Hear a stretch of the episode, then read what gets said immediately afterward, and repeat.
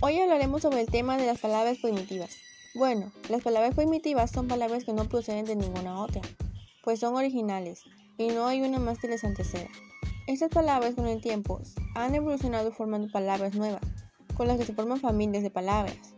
La lengua evoluciona junto con el ser humano, se amplía y transforma en una dinámica donde los vocablos, o sea, las palabras, caen en desuso, se adaptan, se inventan o inventan, ya que se tienen que adaptar a la nueva modificación del ser humano. las palabras pueden formarse por dos o más partes, el lexema y el gamema.